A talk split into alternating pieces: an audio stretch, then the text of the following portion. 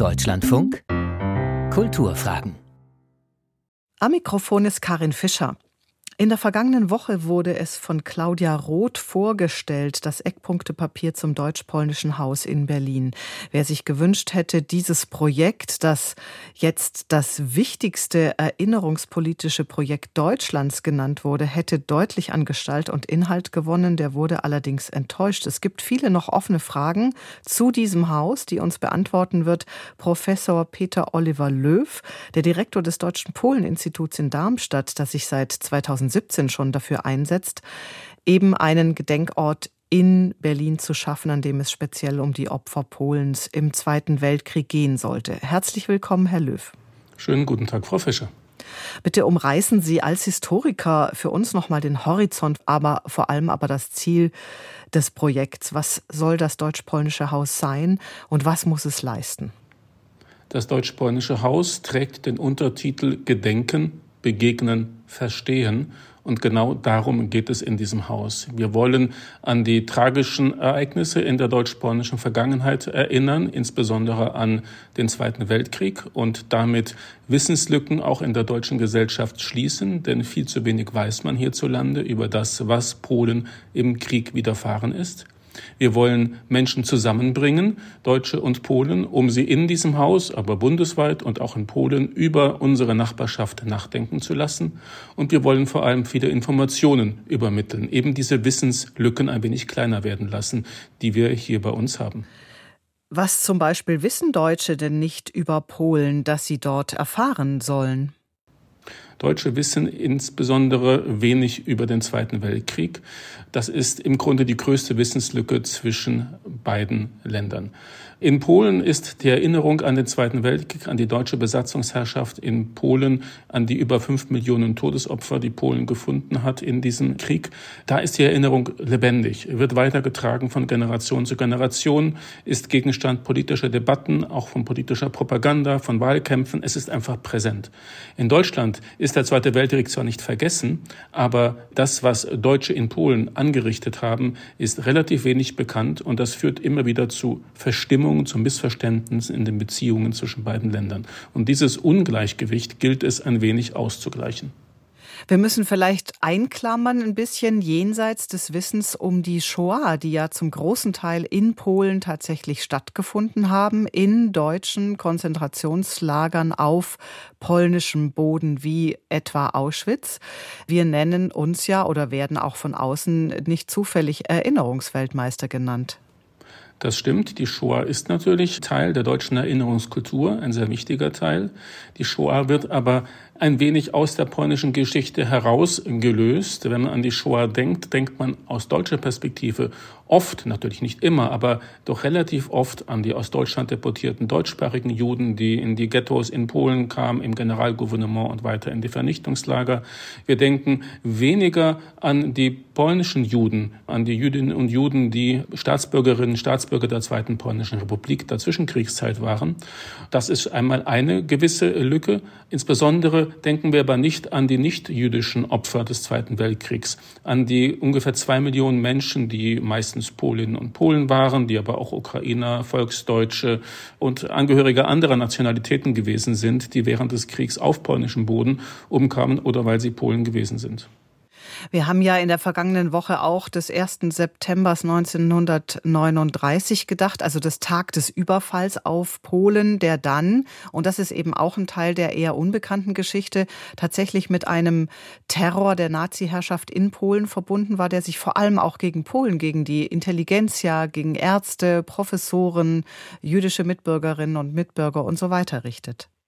Genau, der 1. September ist in Polen ein Tag, der jedes Jahr sehr prominent erinnert wird, der allen Menschen nahe geht, weil dieser 1. September 39 für den Beginn von fünfeinhalb schrecklichen Jahren Besatzungsterror stehen. In Deutschland ist dieser Tag zwar auch präsent, als Antikriegstag oder als Weltfriedenstag wurde er jahrzehntelang begangen und wird bis heute als solcher begangen, aber es geht dann bei diesem Gedenken weniger darum, was eigentlich mit diesem Überfall auf Polen in Gang gesetzt wurde, nämlich der Beginn eines Vernichtungskrieges. Das war vom ersten Tag an ein Krieg, der auf die Vernichtung der polnischen Nation und der in polnischen Staatsgebiet lebenden Menschen abzielte. Ich habe in der Moderation das Eckpunktepapier erwähnt. Das ist ja schon ein sehr trockener Ausdruck. Und leider ist nun auch die Ausgestaltung des neuen deutsch-polnischen Hauses merkwürdig blass geblieben. Nur ein Ort scheint gefunden zu sein, nämlich der Platz der ehemaligen Krolloper in Berlin, der passend klingt, weil er eben auch tatsächlich historisch aufgeladen ist. Genau, das Eckpunktepapier, um es noch einmal kurz äh, darzustellen, das sind ein paar Seiten, die ungefähr skizzieren, in welche Richtung wir in den nächsten Monaten uns weiterentwickeln werden. Am Ende dieses Prozesses steht im Frühjahr nächsten Jahres ein Realisierungsvorschlag und das wird dann konkreter sein. Da werden wir die Skizzen einer Ausstellung, eines Ausstellungsszenarios finden. Dort werden wir Informationen über Bildungsprogramme und vieles andere mehr finden. Deswegen ist es jetzt so ein bisschen knapp geraten. Dieser Ort Krolloper, den wir wir vorschlagen, der uns allen sehr nahe ist, der ist deswegen so wichtig, weil eben auf diesem Platz in der damals noch bestehenden Krolloper der Reichstag tagte, nachdem 1933 das eigentliche Reichstagsgebäude ja in Flammen aufgegangen war. Und am 1.9.39 trat dort Adolf Hitler vor den eilig einberufenen, aus nur Nazis bestehenden Reichstag und erklärte den Krieg gegen Polen, den Überfall auf Polen. Deswegen ist es ein authentischer Ort und wir möchten gerne an diesem in der Mitte Berlins gelegenen Ort, direkt neben dem Bundeskanzleramt, in Sichtweite schräg gegenüber des Reichstags. Hier würden wir gerne an das erinnern, was Polen im Zweiten Weltkrieg erleiden musste, was alle Menschen in Polen erleiden mussten. Aber den Ort haben Sie noch nicht. Der Ort ist noch nicht in trockenen Tüchern, wie man so schön sagt. Es braucht dazu noch ähm, Abstimmungen zwischen dem Bund und dem Land Berlin und dem Bezirk Mitte. Das sind Akteure, die wir an einen Tisch holen müssen, um, um abzuklären, ob der Ort tatsächlich für einen Ort des Erinnerns, eine Begegnung mit Polen, ein deutsch-polnisches Haus, geeignet ist. Derzeit ist das eine Grünanlage mit Skulpturen, die dort in den 60er Jahren im Rahmen eines Bildhauer-Workshops entstanden sind, die dort stehen. Aber es ist historisch bebautes Gelände und wir hoffen sehr, dass wir dort dieses Haus errichten können. Ein Haus, neben dem auch ein Denkmal stehen wird. Ein Denkmal, das an Polens Leid im Zweiten Weltkrieg erinnern wird. Ich will noch mal in der Geschichte dieses Gedenkens ein paar Schritte zurückgehen und zwei Dinge erwähnen, die in dem Zusammenhang wichtig sind. Die Anregung kam ja vom 2015 verstorbenen ehemaligen polnischen Außenminister Władysław Bartoszewski, der selbst unter deutscher Besatzung als politischer Häftling Auschwitz überlebt hatte und der sich später als Politiker und Publizist jahrzehntelang für die Aussöhnung zwischen Deutschen und Polen einsetzte. Seine Idee war es, diesen Gedenkort für die polnischen Opfer des Naziterrors in Berlin zu schaffen. Damals sprach man auch noch von einem Polendenkmal. Der zweite Punkt aber ist vielleicht genauso wichtig. Es gab ja sozusagen ein konkurrenzierendes Projekt beziehungsweise die Maßgabe auch der Bundesregierung, Deutschland müsse überhaupt der osteuropäischen Opfer des Naziterrors in diesen Ländern stärker gedenken. Wie verhält es sich nun mit dem Verhältnis von Polendenkmal zu deutsch-polnischem Haus zu einem allgemeinen Gedenkort für die Opfer des Naziterrors in Osteuropa, zu dem ja im Übrigen auch die damalige Sowjetunion zählt? Ja, Sie sprechen eine relativ komplizierte Geschichte an, die sich in den letzten zehn Jahren entfaltet hat.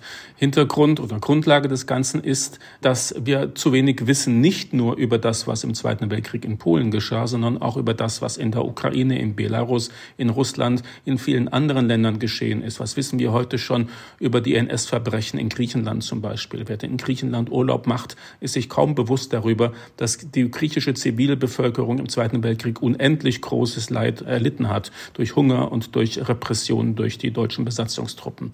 Aber es war also dieses Gefühl vorhanden, dass wir etwas tun müssen, um diese Wissenslücken zu schließen, kleiner werden zu lassen.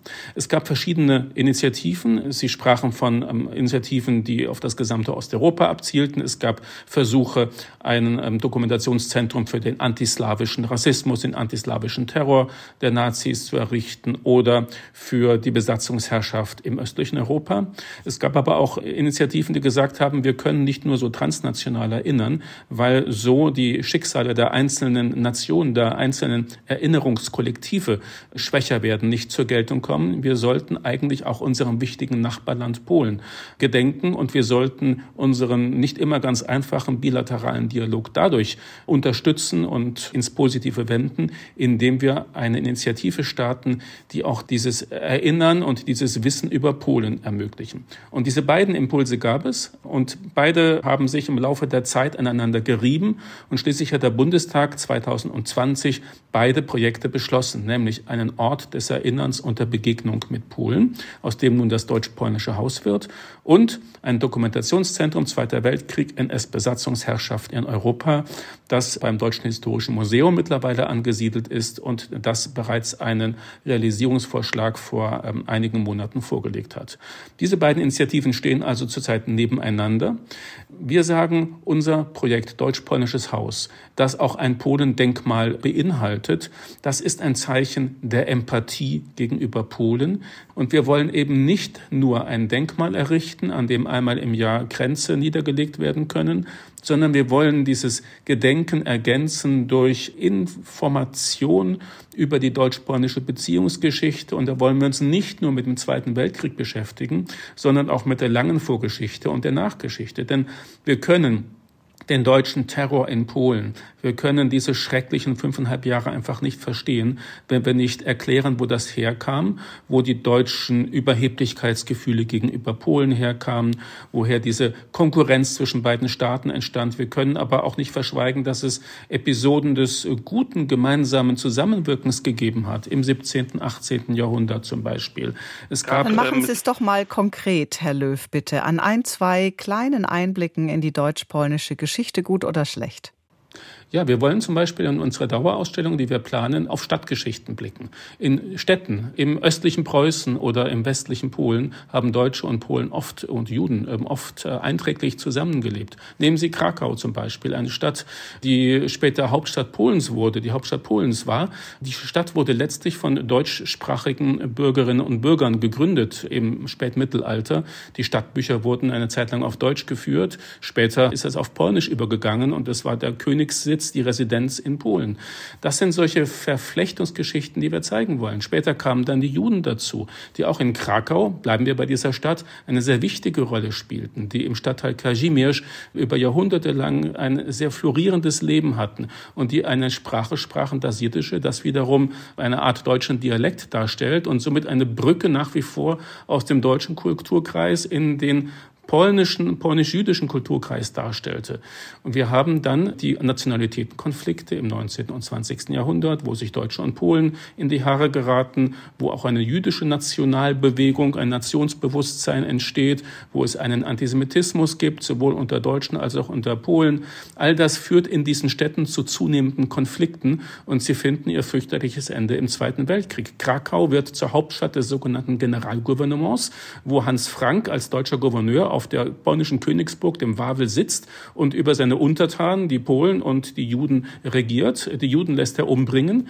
Damit werden Jahrhunderte, ein Jahrtausend deutsch-polnisch-jüdischer Beziehungsgeschichte quasi zerstört und beendet. Die Polen werden unterdrückt und unterjocht, werden zu Sklavenarbeitern, werden zum Teil nach Deutschland zur Zwangsarbeit verschickt. Das alles fokussiert sich in Orten wie diesen Städten und wir wollen das tatsächlich plastisch machen und ansehbar machen mithilfe von Städten, aber auch von Biografien, die wir schildern wollen. Danke für diesen Einblick. Wir müssen eine kleine Verkomplizierung in den Blick nehmen, politischer Art, denn Ihre Ansprechpartner in Polen sind ja Historikerinnen oder Mitglieder der Regierung. Ich lasse jetzt mal die Tatsache beiseite, dass die Peace-Partei und andere nationalistische Kräfte immer mal wieder ganz aktuell auch antideutsche Kampagnen äh, fährt.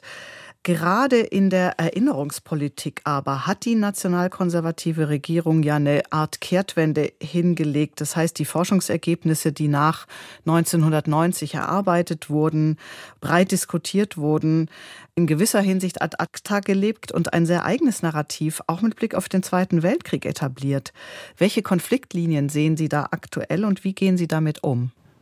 Das Projekt, erst einmal das Projekt Deutsch-Polnisches Haus, ist eines, das im intensiven Austausch mit Fachleuten aus Polen steht. Und bei diesem Arbeitsstand jetzt, wo wir so quasi bei der Erarbeitung des Realisierungsvorschlages sind, bewegen wir uns vor allem auf dieser wissenschaftlichen Ebene, auf der Ebene von Fachleuten im Bereich äh, Geschichte, Ausstellungswesen, Bildungsangebote, ähm, symbolisches Erinnern, Denkmäler. Das ist so die Ebene, mit der wir arbeiten. Natürlich gibt es darüber die politische Ebene. Und natürlich hat die polnische Regierung, die PiS-Regierung, die derzeit regiert, eine sehr straffe geschichtspolitische Agenda. Es geht knapp gesagt darum, Polen vor allem als ein Land der Helden und der Opfer dastehen zu lassen und das eigene Land ähm, durch die Erfahrungen des Zweiten Weltkriegs auch international stärker ins Gespräch zu bringen. Das ist so das dahinterstehende Leitmotiv und das setzt sich in einer großen Zahl von erinnerungspolitischen, geschichtspolitischen Manifestationen um. Es werden Museen gebaut, in denen es eher ein nationales Narrativ gepflegt wird oder Opfergeschichten stilisiert werden, wie der Warschauer Aufstand 1944. Da gibt gibt es seit 20 Jahren ein großes Museum von Lech Kaczynski, dem damaligen Stadtpräsidenten von Warschau und späterem Staatspräsidenten, gegründet, in dem auf eine sehr emotionale Art und Weise, man nennt das manchmal Überwältigungspädagogik, Überwältigungsstrategie, wird versucht, Menschen in Polen die Tragik, aber letztlich auch die Sinnhaftigkeit dieses Aufstands zu vermitteln. In diese Art Geschichtserzählung könnte das deutsch-polnische Haus ja gut passen. Ich möchte es aber mal an einem konkreten konkreten Beispiel auch hier wieder machen. Im deutsch besetzten Polen gab es auch die aktive Beteiligung von Polen am Judenmord, historisch wissenschaftlich aufgearbeitet, wie gesagt. Können Sie diesen Aspekt im deutsch-polnischen Haus künftig thematisieren? Wir möchten sehr offen mit allen Ereignissen auch des Zweiten Weltkriegs umgehen und mit allen Narrativen, die es gibt. Wir werden sicherlich auch auf die einzelnen Fälle polnischer Mitbeteiligung oder polnischer Mit ja, am Holocaust. Wir werden das sicherlich präsentieren. Es gab das Beispiel Jedwabne, wo in einer kleinen Stadt im östlichen Polen 1941 nach dem Einmarsch der Wehrmacht Polen aktiv beteiligt waren an der Ermordung ihrer jüdischen Mitbürger. Das gab es nicht nur dort, auch äh, an vielen anderen Orten. Es gab Fälle von Verrat von ähm, versteckten Juden an die Gestapo und vieles andere mehr und an Bereicherung. Klar, das ist ein Aspekt der Geschichte. Der andere Aspekt ist aber, dass das alle unter dem Vorzeichen eines brutalen, eines rücksichtslosen deutschen Besatzungsterrors geschah, einer Entmenschlichung und Entrechtlichung des Alltags, angesichts derer auch solche Übergriffe und solche Verhaltensweisen dann möglich wurden, erlaubt wurden, auch stimuliert und motiviert wurden von der deutschen Besatzungsherrschaft. Das äh, muss auf einer sehr filigrane und vielschichtige Weise dargestellt werden. Nicht, dass wir jetzt Polen generell des Antisemitismus und der Judenfeindschaft bezichtigen, weil das nicht stimmt.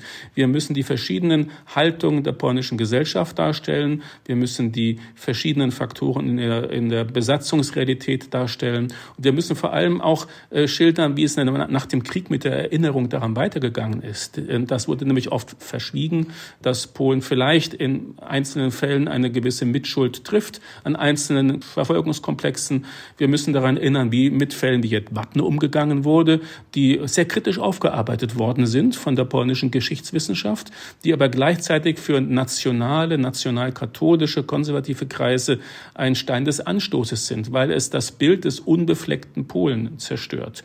Das sind wichtige Debatten und Diskussionen in Polen und wir wollen sie einfach in ihrer Vielgestaltigkeit und in, ihrer, in ihrem Facettenreichtum auch in Berlin zeigen. Wir müssen auf noch einen anderen Aspekt zu sprechen kommen, Herr Löw. Das Verhältnis zwischen Polen und Deutschen ist, um es mal neutral zu formulieren, ein asymmetrisches, will heißen, einer hohen Erwartung und einem großen Interesse der Polen an Deutschland steht eine Einstellung von Seiten der Deutschen gegenüber, die man eben als neutral bis vielleicht auch uninteressiert beschreiben könnte. Es gibt außerdem eine Studie aus Ihrem Haus, dem Deutschen Polen-Institut, über das jeweilige Bild, das man vom Nachbarn hat und das besagt, das Bild der Polen oder von Polen in Deutschland ist schlecht und jedenfalls deutlich schlechter als umgekehrt. Erstens, wie ist das zu erklären? Und zweitens, wie soll das deutsch-polnische Haus da nun auf diesem Boden mehr Aufmerksamkeit für das andere Land aktuell wecken? Nun, die Ergebnisse auf die Meinungsumfrage, das deutsch-polnische Barometer, hängen natürlich stark mit den aktuellen politischen Gegebenheiten zusammen. Und die deutsche Öffentlichkeit bekommt natürlich die antideutsche Rhetorik der polnischen Regierung und der regierungsnahen Kreise mit, die Reparationsforderungen vom letzten Jahr und vieles andere mehr. Und das drückt sich dann auch in diesen zurückgehenden Sympathie- und Zustimmungswerten zu Polen aus. Während, wenn man dann genauer nachfragt, wo sind die Beziehungen denn besser und wo schlechter, dann sieht man, dass die wirtschaftlichen Beziehungen oder auch die ähm, zivilgesellschaftlichen Beziehungen als gut bis sehr gut eingeschätzt werden. Ähnlich ist es in Polen. Dort ähm, spielen diese wirtschaftlichen Argumente eine wichtigere Rolle. Deswegen die, sind die Zustimmungswerte, die Sympathiewerte in Polen gegenüber Deutschland höher, weil man einfach weiß, wie eng verflochten unsere Volkswirtschaften sind. Polen ist der fünftwichtigste Handelspartner Deutschlands. Gleichzeitig ist man natürlich auch dort nicht unbeeindruckt von der antideutschen Propaganda der Regierung. Und das zeigt sich dann auch in den Umfragen. Sie haben, Herr Löw, Reparationszahlungen, die Forderungen erwähnt. Ich weiß, dass Sie dafür äh, nicht der richtige Ansprechpartner sind. Äh, trotzdem mal die Frage an Sie als Historiker. Reicht ein Gedenkort tatsächlich aus oder ist die deutsche Erinnerungspolitik nicht vielleicht doch zu stark überhaupt davon äh, geprägt, Gedenkrituale an die Stelle der Tilgung der deutschen Schuld zu setzen? Man könnte die Sache ja auch konkret angehen, Opfer entschädigen, geraubte Kunst zurückgeben und so weiter. Was sagen Sie? Nun, äh, das deutsch-polnische Haus ist keine Antwort auf polnische Reparationsforderungen, sondern die Initiative ist äh, viel älter. Sie reagiert aber auf diese emotionale äh, Grundlage, nämlich das polnische Bewusstsein oder auch Unterbewusstsein, die Deutschen wissen zu wenig. Die Deutschen sind sich ihrer Schuld gegenüber Polen zu wenig bewusst, der Schuld, die sie während des Zweiten Weltkriegs auf sich geladen haben. Und darauf soll einfach das deutsch-polnische Haus reagieren, indem es A, Wissen vermittelt und indem es B, mit diesem Denkmal auch eine Möglichkeit der emotionalen Zuwendung zu Polen schafft, der Empathie. Es soll ein Zeichen auch der Empathie gegenüber Polen werden. Was nun die Reparationsforderungen insgesamt betrifft, muss man sagen, ähm, rechtlich äh, ist das alles irgendwie abgeschlossen. Zumindest ist das der Standpunkt Deutschlands und äh, der meisten anderen ähm, Experten und Regierungen auf dieser Welt. Was andere Aspekte angeht, wie einzelne Entschädigung von noch lebenden äh, Opfern des Zweiten Weltkriegs und die Rückführung von geraubten Kulturgütern, da ist in den letzten 20 Jahren schon viel geschehen. Es gab eine Zwangsarbeiterentschädigung. Es wird auch schon seit 10, 15, 20 Jahren intensiv im Rahmen der sogenannten Provenienzforschung nach der Herkunft von Kunstwerken in deutschen Sammlungen gesucht, in Privatsammlungen ebenso wie in öffentlichen Sammlungen. Es ist nicht immer ganz einfach, das dann in der deutsch-polnischen politischen Wirklichkeit auch so umzusetzen, dass beide Seiten zufrieden sind. Denn äh, natürlich gibt es auch deutsche Kulturgüter, die sich nach wie vor auf dem Staatsgebiet der Republik Polen befinden. Denken wir an die berühmte Jagiellonka, also die Sammlungen der Berliner Staatsbibliothek, die in Niederschlesien landeten, weil sie ausgelagert waren und dann nach Krakau gelangten in die Jagiellonenbibliothek, wo sie nun liegen, bis hin zu wichtigen Musikhandschriften und vielem anderem mehr. Das sind Dinge, über die letztlich noch nicht abschließend eine Lösung gefunden worden ist. Was wäre denn ähm, dafür die Voraussetzung? Die Voraussetzung ist, dass wir auf allen Ebenen, auf politischen und wissenschaftlichen Ebenen offen miteinander reden in einer Stimmung der Zugewandtheit und äh, des Interesses, Dinge gemeinsam zu lösen. Das Problem ist, sind die Bestände, über die wir noch nichts wissen oder wo die Herkunft unklar ist ähm, oder wo einfach diese, wo eine Rückgabe zwar möglich ist, aber noch nicht durchgeführt worden ist. Der polnische Vorwurf zum Beispiel lautet, also in vielen deutschen Privathäusern liegen immer noch Kunstwerke, die von deutschen Soldaten während ihrer Besatzungsherrschaft in Polen mitgenommen wurden. Wir hätten das gerne zurück. Schaut doch mal bei euch im Wohnzimmer nach. Und da ist ja auch was dran. Wir machen uns einfach nicht so bewusst, was das bedeutet, Besatzungsherrschaft, mit welcher Rechtlosigkeit die polnische und auch die jüdische Bevölkerung in Polen zu leben hatte. Da konnte einfach jemand kommen und äh, das schöne Gemälde aus dem Flur mitnehmen und dann nach Hause schicken zu seiner Liebsten im Westerwald. Und da hängt es bis heute. Das sind äh, Dinge, mit denen wir uns immer noch als Deutsche beschäftigen müssen. Wir haben sehr viel Leid und Unrecht ausgelöst in Polen und davon ist längst nicht alles wieder gut gemacht. Dann hoffen wir und nehmen wir an, dass das deutsch-polnische Haus ein weiterer Baustein sein wird und werden kann in Bezug auf diesen Dialog auf Augenhöhe.